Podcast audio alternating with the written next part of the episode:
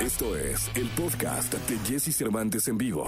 Amigos de XFM, me da muchísimo gusto tener una muy buena amiga. La verdad es que los amigos se forjan con el tiempo, eh, con la admiración, con el cariño. Ha estado en la cabina eh, y ahora la tengo vía Zoom. Mona Ferte, ¿cómo estás? Muy bien, Jessy, qué gusto hablar contigo, como siempre. Igualmente, oye, Mon, qué, qué gran canción. Déjame felicitarte porque escuché esta canción de mujer. Leí el, primero leí, el, debo reconocer que leí un artículo en Reforma, eh, un artículo muy bonito que sacaron con una, una charla que tuviste con ella. Bueno, creo que, que fue, fue, una entrevista que te hicieron, pero el artículo muy completo. Y me llamó mucho la atención porque dije, híjole, a ver, ahora qué vamos a, vamos a escuchar, ¿no? Este, porque la combinación suena explosiva y muy interesante. Bola Ferte y Gloria Trevi. No, hombre, escuché la canción, me voló. Qué buena canción Muchas felicidades. Cuéntale al público la historia detrás de la canción. Muchas gracias, Jessie. Pues, a ver, esa canción es una canción que yo ya había escrito hace algunos años atrás, pero no la había querido grabar porque tenía una parte que era como muy oscura para mí, entonces me traía malos recuerdos. Y cuando decidí grabar este nuevo álbum, que por cierto ya está, eh, el álbum 6, eh, puse, me puse a registrar canciones que tenía desde antes y encontré esta. Me pareció una gran canción. La tomé, le moví dos, tres cositas en la letra y tomó un vuelco muy bonito que me hace sentir muy bien hoy de, retomar esta canción. Y entonces, bueno, la canción es poderosa eh, y necesitaba una, una mujer que fuera poderosísima, que me inspirara. Y decidí invitar a Gloria, que soy fan de Gloria desde que tengo, no sé, 10 años, que la amo con locura. Y me siento muy feliz de poder cantar con ella esta canción. Oye, ¿qué, qué, se siente estar junto a, tu ídolo? Es decir, eh, bailar, cantar, interactuar y ahora promover. Es una locura. O sea, yo, yo escuchaba todas las canciones de Gloria y me acuerdo, bueno, en aquella época eh, eran los cassettes, estaba muy chiquita yo, y de repente me prestaban cassettes y eran como prohibidos, porque tenía letras que eran como muy fuertes para la época, ¿no? Pero que nosotras este, nos sentíamos muy identificadas con las compañeritas de, curso. Me acuerdo que la que era como, oh, era la de Virgen de las Vírgenes, o la de Hoy me iré de casa. No, hoy me iré de casa corriendo descalza. No, esa era, pero así, yo soñaba que me arrancaba de mi casa escuchando esa canción. Entonces, imagínate, estar escuchando estas canciones de Gloria y querer ser como ella, porque yo me peinaba como ella, me ponía las medias rotas. Y, hoy poder compartir con ella, ver que es un amor, que es hermosa, que es súper artista, no sé, es un, eh, siento que soy muy afortunada, la verdad. Oye, y te voy a decir una cosa, siendo honesto, yo creo que hoy también a Gloria le da una importante dosis de emoción grabar contigo por todo tu trabajo y todo lo que has conquistado y todo lo que has hecho, ya debe estar emocionadísima también. Pues la verdad parece que sí.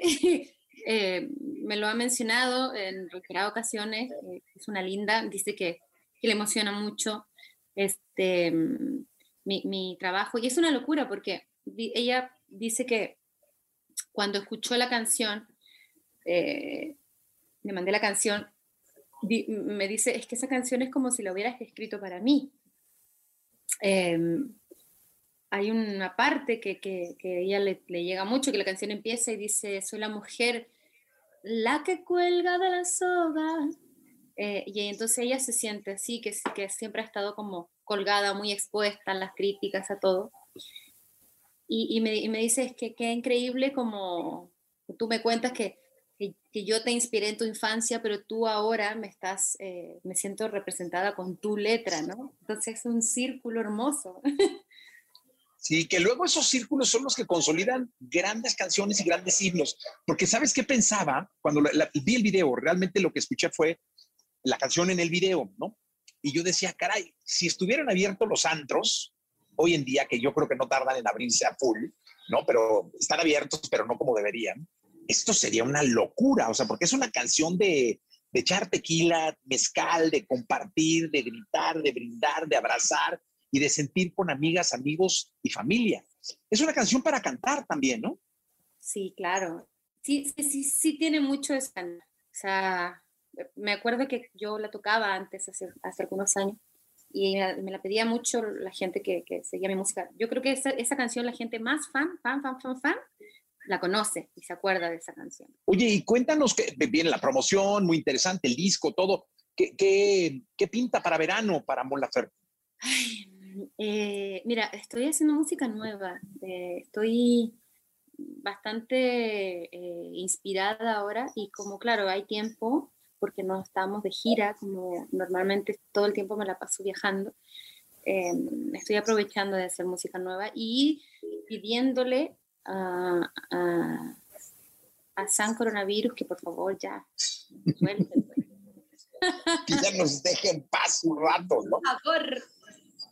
Sí, para que ya poco a poco puedas tener contacto con la gente, ¿no? porque quienes te hemos visto en conciertos sabemos que es una parte muy importante de Mon la verdad, sí. Yo siempre digo que yo empecé en esto de la música por, porque cantaba bonito y cuando cantaba la gente me aplaudía y se me abrían las puertas en la vida. Entonces el escenario es lo primero, yo me acostumbré al escenario, amo el escenario, entonces lo extraño demasiado, demasiado. Oye, a mí me encanta cuando un artista logra sacar arte hasta por los poros, es decir, que, no se limita a una sola disciplina, que no se limita solo a cantar, a actuar, sino a pintar, a esculpir.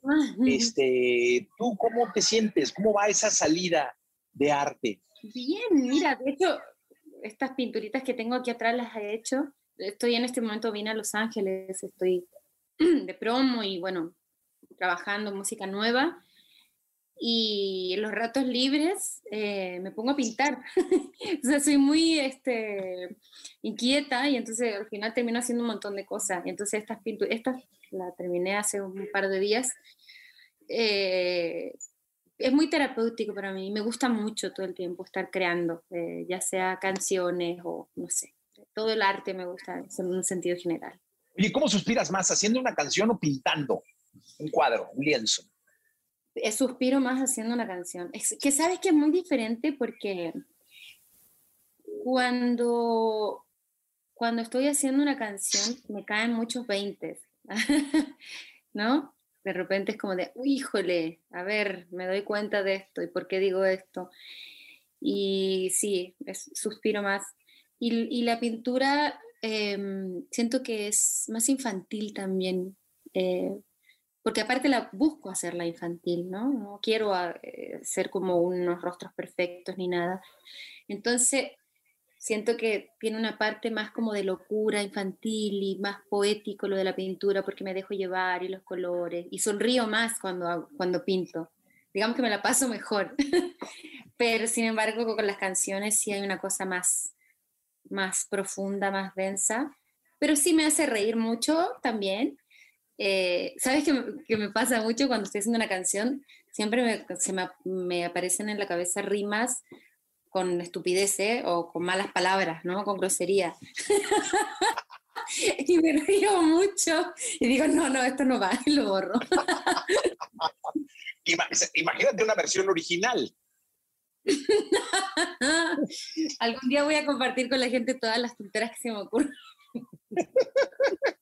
ahí vendrían los millones de views que ya por, por sí están, ¿no?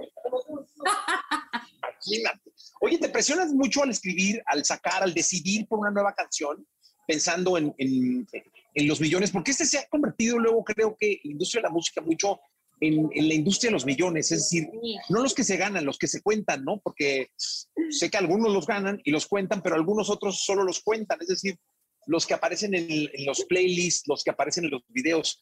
¿Sí te obsesionan mucho esos millones? No, no. O sea, siento que no soy un artista de playlist ni de, eso. Eh, que, pero que no lo, no sé, no sé, no es como mi, que, está chido, ¿no? Que es necesario, que está bien que exista música así de para playlist, de, de muchos millones, lo que está de moda. Me encanta, ¿no? Eh, pero lo que yo quiero hacer no es como que esté de moda, ¿no? Pero soy muy consciente de eso, o sea, no, no, si, si quisiera como buscar los millones, haría otro tipo de música. Eh, pero me gusta lo que estoy haciendo y me gusta también que exista lo otro. Siento que es necesario que exista todo tipo de, de música. Y aparte se te nota, porque cuando te entrevista uno y estás hablando de tu música, de, de, de, tu trabajo, siempre está con una sonrisa, muy animada, este, muy dispuesta. Y eso es bueno, porque habla del compromiso que tienes con que nosotros los medios y el público reciba así justamente tu trabajo. Es que siento que, que, es, es necesario que existan todos los colores en el mundo, en un sentido general, ¿sabes? Entonces, en la música eh, yo creo que es muy necesario que, estén, que exista la moda, que esté la música que está de moda, pero que también estén otro tipo de canciones y que para que la gente tenga eh, posibilidades de un abanico, ¿sabes? De poder escoger y decidir. Y yo estoy dentro de ahí de un, de un espacio que afortunadamente gozo de una cierta popularidad, pero que me permite también no estar estresada con este tema de, ay, tengo que tener millones, millones, millones. Eh, soy bastante afortunada, la verdad. Sí, bastante afortunada porque el público te quiere mucho. He sido testigo de cómo te bailan, de cómo te cantan, de cómo sudan en tus conciertos.